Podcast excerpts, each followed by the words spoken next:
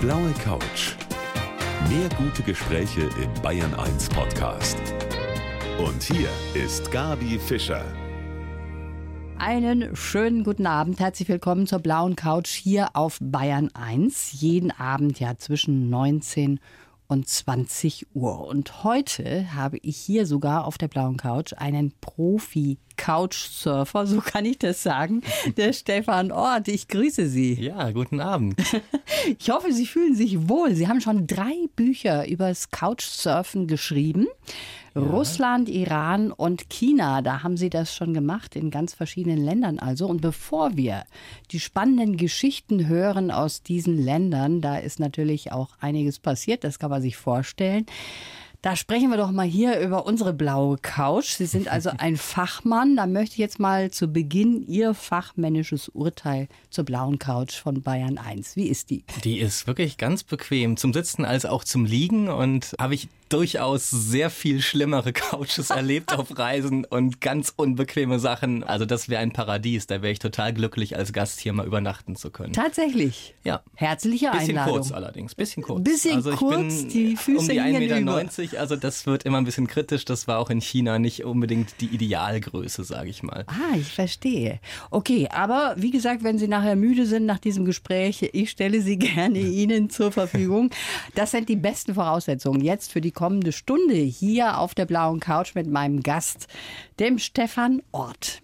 Ja, was bedeutet eigentlich dieses sogenannte Couchsurfing in fremden Ländern? Viele haben das ja schon gehört und jemand, der uns das jetzt genau erklären kann, das ist der Stefan Ort. Der hat das nämlich unter anderem auch in China gemacht und ist heute mein Gast.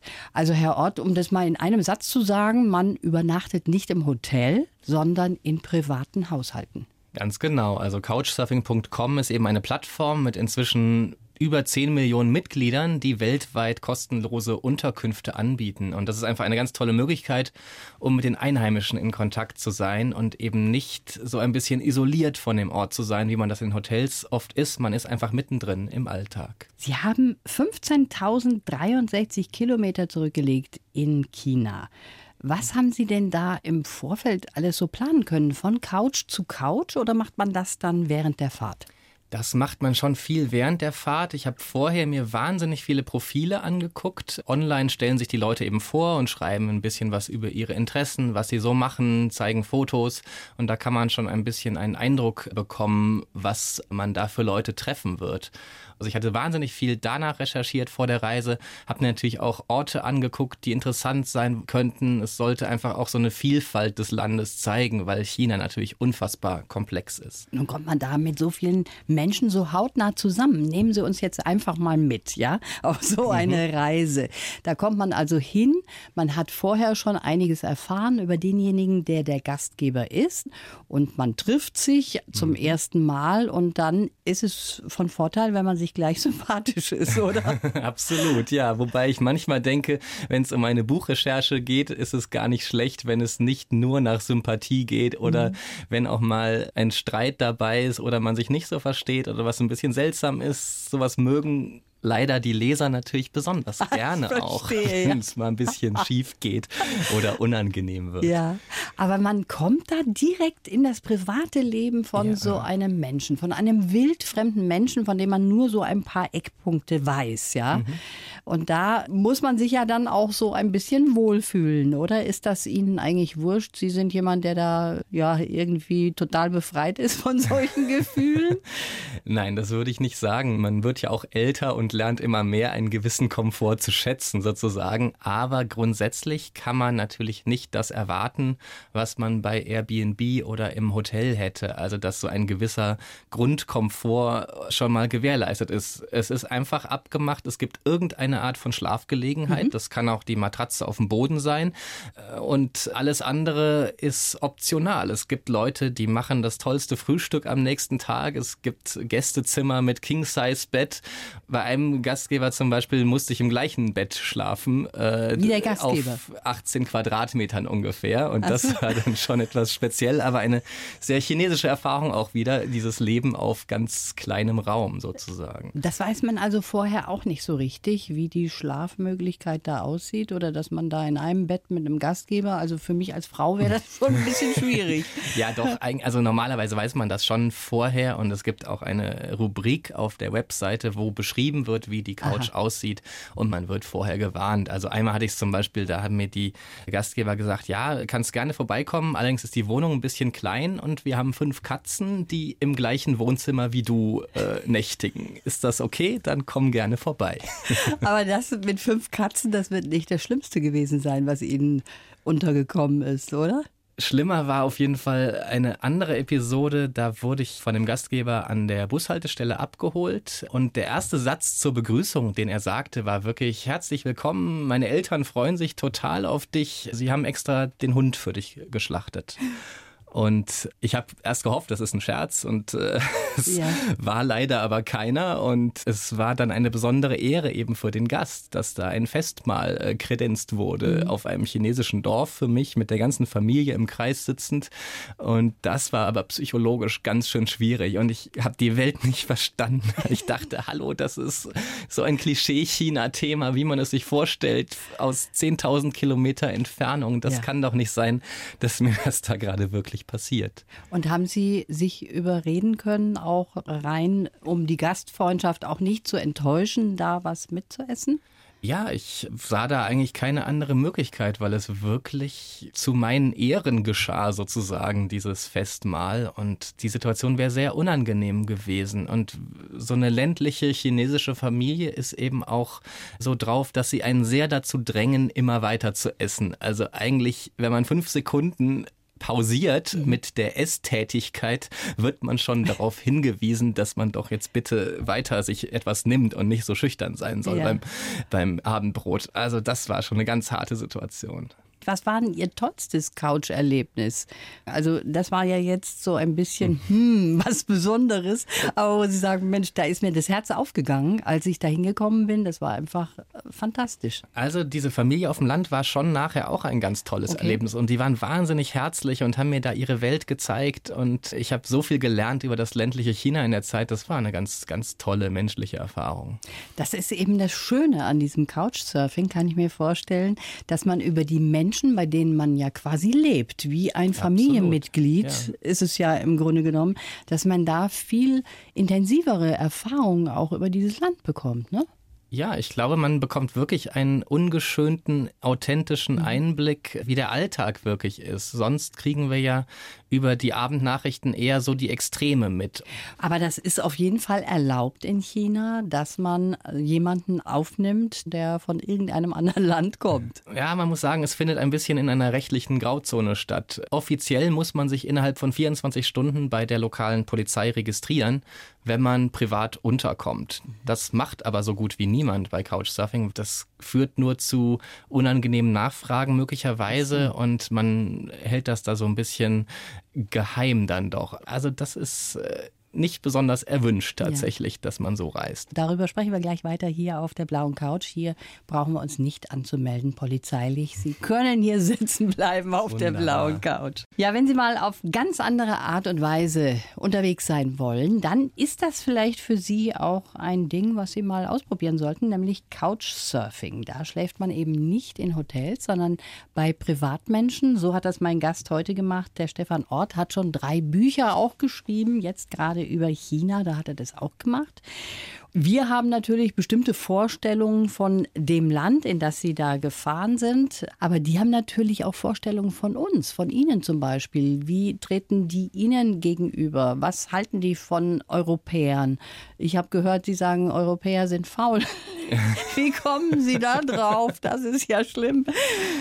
Na, es, es gibt also natürlich ganz verschiedene Ansichten, aber dass die Europäer faul sind, das hängt mit unserem Sozialsystem ein bisschen zusammen. Äh, Sozialstaat, das ist ein Thema, was man von dort aus vielleicht auch in der chinesischen Propaganda so darstellt, als würden dadurch die Leute ja ganz faul werden. Mhm. Und äh, China hat das eben nicht in dieser Art und da ist mehr Zug drin und da wird mehr geleistet. Die Leute arbeiten härter im Vergleich. Sie können sich ja gar nicht irgendwie so rausziehen aus diesem Arbeitsleben, wie wir das theoretisch können hier, ja, ohne verstehe. dass unser Leben bedroht ist gleich. Mhm. Natürlich ist das dann Auslegungssache. Mhm. Wie ist das von Ihrem äußeren Erscheinungsbild? Sie sind über 1,90 groß, haben Sie eben gesagt, passen schon eigentlich nicht mehr auf meine blaue Haut. genau. Da fällt man doch auf. Ja, auch, absolut. Oder? Also gerade im Süden Chinas ist es noch ein deutlich klarerer Unterschied, mhm. weil die Einheimischen dort noch kleiner sind ja, man sticht immer heraus und äh, je dörflicher es ist, desto mehr wird man auch mal angestarrt oder mal werden die hellen Haare auch angefasst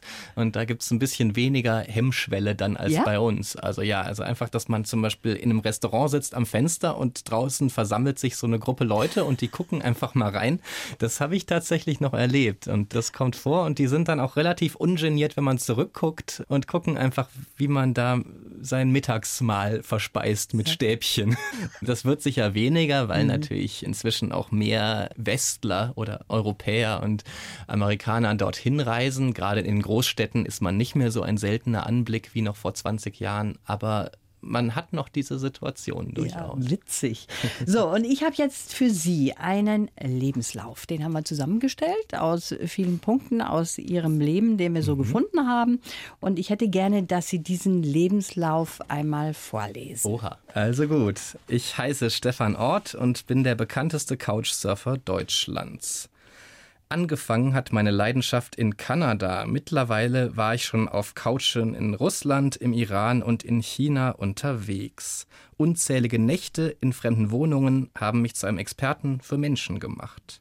Ich lebe in Hamburg, aber die Hälfte des Jahres bin ich unterwegs. Eigentlich wollte ich Schiffsmuseumsdirektor werden, dann Rockstar. Am Ende wurde ich Journalist. Meine Stelle habe ich gekündigt und lebe jetzt vom Reisen und Schreiben. Ich bin mir sicher, dass wir nur dann mehr über die Welt erfahren können, wenn wir miteinander ins Gespräch kommen. Ja. Kann man stehen lassen? Kann ich so unterschreiben, durchaus. Wie viel Couchen haben Sie denn schon gesehen? Wie viel haben Sie schon getestet auf der ganzen Welt? Also das geht sicher so in die 200 bis 300, könnte ich mir denken. Seit 15 Jahren mache ich das auf fast jeder Reise und ich habe zumindest die Länder mal gezählt. Also es waren über 25 Länder inzwischen, in denen ich als Couchsurfer schon ja, unterwegs war. Viel Alltag in vielen verschiedenen Regionen kennengelernt damit und ganz tolle Erlebnisse gehabt. Da entstehen ja auch Freundschaften dann teilweise mit der Zeit. Manchmal gibt es Gegenbesuche und genau, das ist natürlich auch ganz fragen. fantastisch. Das ist schon so, dass manche Menschen, ich meine, alle können es nicht sein, aber manche dann doch so herausstechen oder so wichtig für einen werden, dass man auch Kontakt hält, oder? Ja, absolut. Und ich habe zum Beispiel eine sehr gute Freundin, die war als erstes bei mir in Australien zu Besuch, als ich dort studiert habe. Sie selber ist Japanerin, ist dann aber nach Deutschland gezogen. Dann habe ich mal in München bei ihr tatsächlich tatsächlich gewohnt, als sie hier war. Und dann nochmal habe ich sie in Japan besucht bei ihren Eltern. Also in drei mhm. völlig verschiedenen Welten haben ja. wir uns wiedergesehen. Und das ist wahnsinnig spannend, weil es auch jedes Mal ganz verschieden ist vom Erlebnis. Man lernt jemand doch je nach Umgebung ganz anders nochmal kennen. Und natürlich dann, wenn man auf einmal die Familie kennenlernt und drei Tage mit der Familie verbringt, ist es nochmal so eine ganz andere Welt für sich, als wenn es vorher immer so in diesem Reiseumfeld passiert. Also wahnsinnig interessant und das Beste ist natürlich, wenn es wirklich zu so Gegenbesuchen mhm. kommt wenn man dann auch Kontakt weiter hat. Wie ist denn das, wenn jemand sagt, ich verreise und mache eine Reise in dies und jenes Hotel, dann sagen Sie, mein Gott, wie langweilig? So weit würde ich nicht gehen. Also es muss natürlich jeder selber seine Reiseentscheidungen treffen und ich selber übernachte auch mal in Hotels. Also es ist nicht so, dass ich nur bei den Einheimischen unterwegs bin. Das wird auch wahnsinnig anstrengend mit der Zeit natürlich. Ja. In China war ich jetzt drei Monate unterwegs insgesamt. Normalerweise geht es so im Dreitagesrhythmus weiter. Also nach einigen Wochen ist mhm. man da richtig durch und hat eben nicht mehr so eine Frische und Offenheit für neue menschliche Begegnungen, wo es dann wieder mit dem Kennenlernen Smalltalk mhm. losgeht mhm. und so. Im Grunde genommen haben Sie ja gar keinen Rückzugsort bei den meisten Familien, bei denen Sie unterkommen, oder? nicht so stark wie im Hotel natürlich. Mhm. Man weiß es nicht. Es ist immer verschieden. Es kann auch mal sein, dass der Gastgeber eben den ganzen Tag, dass er neun Stunden am Tag bei der Arbeit ist und mhm. man einfach die Wohnung quasi für sich hat. Man ist natürlich immer so ein bisschen abhängig und passt sich ja auch an. Ich meine, die Leute tun mir einen riesigen Gefallen und ich kann jetzt ja nicht einfach Forderungen stellen ständig. Und wenn einer sagt, ich muss auch aus der Wohnung raus, wenn er bei der Arbeit ist, dann mache ich das natürlich auch. Dann bin ich halt den ganzen Tag unterwegs. Und das ist auch anstrengend. Das ist anstrengend, kann ich mir vorstellen. Und das kostet auch was? Eigentlich ist das Ganze kostenlos. Also es gibt so ein Gebührensystem jetzt auf der ja. Seite von Couchsurfing, aber eigentlich untereinander ist die Idee, dass es komplett kostenlos okay, ist. Okay, also ich stelle dir meine Couch zur Verfügung, du stellst mir deine zur Verfügung. Genau. Quasi nach diesem System ist das und darüber sprechen wir gleich auch noch weiter. Herr Ort, Sie sind in der ganzen Welt unterwegs gewesen und haben tolle Reisen gemacht. Jetzt möchte ich doch mal wissen, was ist denn so etwas, was ein Reisejournalist, der so viel gesehen hat, immer unbedingt dabei haben muss? Ja, das ist leider im Jahr 2019 fürchterlich langweilig und trivial. Das ist das Handy, das Smartphone mit all seinen Funktionen und das lässt sich einfach so gut als Recherchewerkzeug benutzen um Fotos zu machen von Räumen oder von Situationen, die man dann vielleicht nachher sich anguckt und dann aufschreibt, was man da gesehen hat, um Tonaufnahmen zu machen. Notizen mache ich ganz viel auf dem Handy. Also da ist ein Kompass drauf, Landkartentool, mhm. Übersetzungs-App. Also das ist einfach eindeutig das wichtigste Hilfsmittel dabei. Und da hat man auch in China in entlegenen Orten Empfang oder ist das so ähnlich wie in Deutschland beispielsweise? Man hat, nein, man hat öfter Empfang als in Deutschland. Ist das so? Ja, also das Netz ist jetzt schon besser und also gerade im Moment wird da dieses 5G-Netz ja auch ausgebaut. Da sind die Chinesen weiter als jedes andere Land auf der Welt. Also wir werden da gerade ein bisschen abgehängt. Äh, die Weichen sind schon gestellt würde ich mal sagen. Das ist ein Ding, ne? Das müssen wir uns mal auf der Zunge zergehen lassen. Sie sind in den entferntesten Gegenden unterwegs und haben dort Empfang. Ja. Wir sprechen gleich weiter. Ich freue mich, dass Sie da sind. Stefan Ort, mein Gast. Im Moment ist nicht gerade gemütlich hier in Deutschland. Alle klagen über Sturm und komisches Wetter und über Graupel, Schnee und so weiter. Aber das ist, glaube ich, für meinen heutigen Gast hier auf der blauen Couch, das sind Peanuts, oder? Da haben Sie schon ganz andere Dinge erlebt als Reisejournalist, Stefan Ort.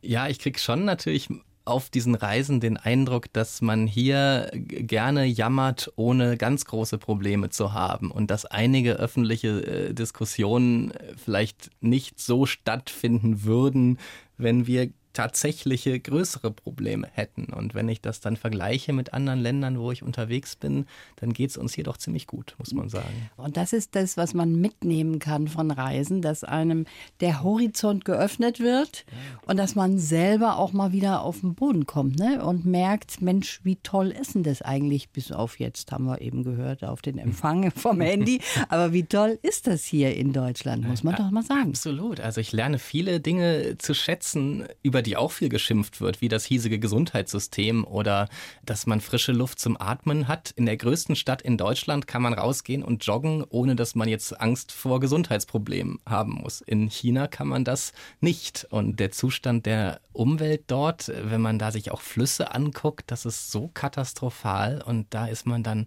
wahnsinnig froh, wenn man sich hier anguckt, wie da die Situation ist. Obwohl es natürlich viel zu verbessern gibt und es ist nicht alles so schlecht hier tatsächlich. Das kann man wohl sagen. Jetzt Umweltschutz, Klimawandel. Sind das Themen, die auch in China die einzelnen Bevölkerungsschichten berühren oder wie haben Sie das festgestellt? Ja, es ist, es ist ein Riesenthema geworden inzwischen, weil auch die Regierung sieht, dass es einfach so nicht weitergehen kann. Wenn man einfach so weitermacht wie jetzt, dann sind in 30 bis 50 Jahren ganze Landstriche unbewohnbar da. Das Wasser ist derartig verschmutzt, die Leute können nicht ohne Masken aus dem Haus zum Schutz, also Atemmasken äh, an manchen Tagen im Jahr in Peking oder Shanghai. Also das ist einfach schon so weit gegangen, dass da klar ist, man muss was unternehmen. Und es wird was getan. Es gibt in keinem Land mehr Elektroautos, es gibt in keinem Land mehr Solaranlagen als in China. Ich war in Shenzhen zum Beispiel, einer sehr auf Hightech getrimmten Stadt. Und dort fahren jetzt, äh, ich glaube, 16.000 Busse mit Batterieantrieb und 12.000 Taxis auch mit Batterie. Wenn man das vergleicht, hier sind, glaube ich, ungefähr 100 bis 200 Taxis äh, mhm. mit Batterie unterwegs. Und das wurde in einer Stadt dort in kurzer Zeit einfach mal so radikal umgebaut. Also es gibt da Möglichkeiten, äh, doch auch schnell und massiv was zu verändern. Und das wird schon als Problem gesehen. Wie ist das bei den Gastgebern, bei denen Sie waren? Haben die auch so ein Umweltbewusstsein schon? Ja, absolut. Mein, kein Mensch geht gern vor die Tür und muss sich dann eine Atemmaske aufsetzen und die Augen tränen von der Luft. Also das habe ich auch sehr stark gespürt dort in manchen Städten. Und das macht keinen Spaß, dann auf der Straße als Fußgänger zu sein. Jetzt ist das so, dass Sie ja irgendwie von Ihrem Großvater wahrscheinlich so ein bisschen in die Richtung Reisen gebracht worden sind, weil da gibt es eine sehr schöne Geschichte. Sie haben da ein Tagebuch gefunden von ihrem Großvater. Und das hat sie auch so ein bisschen in diese Richtung Expeditionen, Abenteuer gebracht, mhm. oder? Erzählen Sie mal. Ja, das stimmt. Das war ein Tagebuch, das lag jahrzehntelang einfach quasi unentdeckt im Schrank bei meinen Großeltern in Hersching am Ammersee. Und man wusste halt, es gab da irgendwie so eine Grönland-Expedition. Meine Mutter wusste ein bisschen mehr darüber, aber ist halt der Großvater. Also man interessiert sich nicht übermäßig dafür. Aber dann habe ich doch mal angefangen, zu blättern in diesem Tagebuch und es war eine Abenteuergeschichte, also wie bei Scott und Amundsen. Ein lebensgefährliches Abenteuer. Sie haben mit einer Schweizer Expedition das grönländische Inlandeis durchquert mit Schlittenhunden und Skiern und Zelten. Und sie waren die zweiten überhaupt, denen das gelungen ist. Und das hieß halt entweder man stirbt oder man schafft es auf die andere Seite. Mehr Optionen gab es quasi nicht. Und also ein wahnsinnig waghalsiges Abenteuer. Und das hat mich total fasziniert über dieses Tagebuch davon zu erfahren. Ich habe meinen Opa nie persönlich kennengelernt.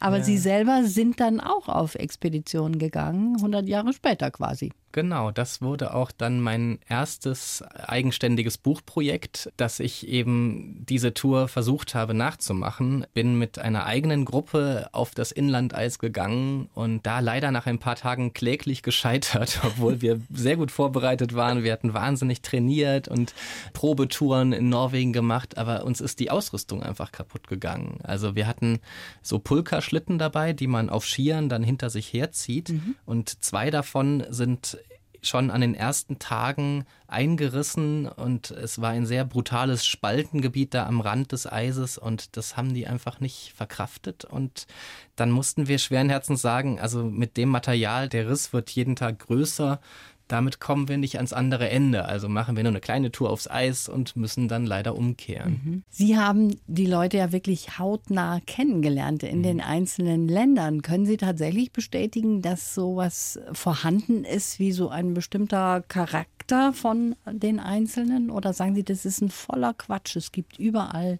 alles das ist alles geboten an Charakteren. Nein, man kann schon sehen, dass es so gewisse ja, Eigenschaften, Eigenheiten gibt, die man immer wieder antrifft und dass es definitiv in diesen drei Ländern eine komplett andere Stimmung jeweils und eine andere Art von Begegnung, auch wie so die Umgangsformen sind, wie sachlich oder herzlich man miteinander umgeht. Da sind definitiv große Unterschiede. Und also Wer war da am herzlichsten zu Ihnen? Äh, die Iraner sind auf jeden Fall mit Abstand das gastfreundlichste Völkchen, ja? was ich je erlebt habe. Also so eine Herzlichkeit, das habe ich in den 70 anderen Ländern, in denen ich noch war, nicht erlebt. Und das ist absolut einmalig äh, weltweit. Öffnen die sich dann auch und zeigen, wie sie tatsächlich sind? Ja, sehr, sehr stark. Ich war da auch oft überrascht, äh, wie schnell das ging, dass man über ganz persönliche Themen reden kann und dass die Leute ganz offen sind, auch äh, damit, wie sehr sie unter dieser Unfreiheit leiden, die da eben nun mal herrscht. Im Iran ist ja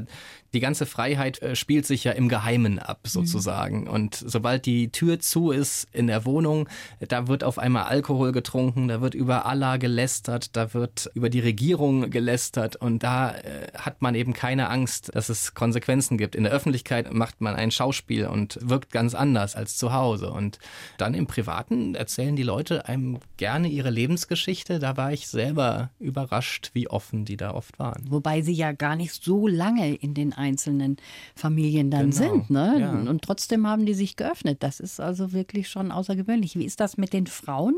Kommt man da auch in Kontakt oder sind die sehr vorsichtig dann? Auch überraschend leicht kommt man in Kontakt. Man wird sogar auf der Straße angesprochen, manchmal von Frauen. Also es ist gar nicht so ein verhuschtes Völkchen, mhm. wie man vielleicht erwarten würde. Die sind teilweise sehr selbstbewusst und gehen auf einen zu da. Und auch im Privaten, also im Umgang untereinander ist das nicht so, dass nur die Männer reden und die Frauen sitzen still in der Ecke. Also das ist dann ganz ähnlich wie bei uns eigentlich. Also ja, das ist toll, wenn man das so erfahren kann bei dem mhm. Couchsurfen. Das ist halt der große Pluspunkt von dieser Art von Reisen, das ist das ganz Besondere. Wem würden Sie sagen, nee, hm. du solltest es eigentlich gar nicht machen? Ja, also ich glaube, jemand, der sehr festgelegt ist auf das, was er erwartet von einer Reise zum Beispiel. Also, dass alles so sein muss, wie er sich das vorher vorstellt, das funktioniert nicht. Man erlebt ständig Überraschungen, äh, man weiß nie, wen man als nächstes vor sich hat, wie die nächste Wohnung aussieht. Und wenn man aber ein sehr neugieriger Typ ist und wahnsinnig interessiert ist, einfach an den Geschichten von Menschen, die man so kennenlernt und ihren Sorgen und Ängsten und einfach ihrem Alltag, wie sind die Leute dort, dann ist das eben genau das Richtige. Natürlich muss man beim Komfort so ein bisschen Abstriche machen, das habe ich gesagt. Man hat eben keine Luxuszimmer normalerweise und man muss sich sehr anpassen. Aber für mich wiegt das alles andere auf, dass ich einfach so viel lerne über die Menschen vor Ort und im Endeffekt auch über die Welt ja. und wie die Menschen darauf reagieren. Das wiegt alle kleineren Probleme dann auf. Ja. Also Ihnen sind die Menschen wichtiger als die Sehenswürdigkeiten. So Absolut, kann man das auch ja. zusammenfassen. Wie ist das? Darf man bei Ihnen auf der Couch auch mal übernachten? Sind Sie da auch in dem Portal drin, wo man sagen kann, okay, da will ich auch mal vielleicht drei Nächte verbringen? Ja, ich biete auch eine Couch an und tatsächlich hat das aktuelle China-Buch äh, jetzt angefangen mit einer Besucherin aus China die bei mir für drei Tage war und sie hat dann ihr Land so in den höchsten Tönen vorgestellt oder hat mir so eine Art Präsentation gegeben, was ich als Ausländer dort alles erreichen kann und dass ich reich und berühmt werde und mir alle Möglichkeiten offen stehen und das sei so unfair, weil wenn sie nach Europa kommt, dann fragt man sie nur, ob sie massieren kann, hat sie gesagt. Und äh, wenn ich nach China gehe, kann ich alles sein. So hörte sich das in ihrem Monolog dann an. Mhm. Und das war so ein wesentliches oder ein Grund, warum ich dann entschieden habe, okay, das klingt jetzt doch ganz interessant. Das, das kann man ja mal ausprobieren. Wobei ich China aber äh, schon kannte vorher und schon dreimal dort gewesen war und dadurch auch wusste, wie man das vielleicht einschätzen muss. Mhm. Und wohin geht denn die nächste Reise bei Ihnen? Haben Sie schon da was ausgedacht? Das habe ich tatsächlich noch nicht entschieden. Ich kann nur sagen, dass es auf keinen Fall die Toskana oder Mallorca werden wird. Also das äh, schließe ich aus. Hätte ich jetzt fast gedacht, dass Sie solche Ziele sich nicht aussuchen. Das war sehr schön, dass Sie uns mit auf die Reise genommen haben, auf eine ganz andere Reise, eben von Couch zu Couch oder was auch immer man da vorfindet, worauf man übernachten genau. kann. Das ist ja immer die Frage. Aber man hat auf jeden Fall die Möglichkeit, sehr viel tiefer und näher mit den Leuten vor Ort zusammenzukommen. Das stimmt, genau. Ich danke Ihnen ja, dafür, dass Sie uns mitgenommen haben und schönen Dank fürs Kommen. Vielen Dank. Blaue Couch. Der Bayern 1 Talk als Podcast. Natürlich auch im Radio. Montag bis Donnerstag ab 19 Uhr.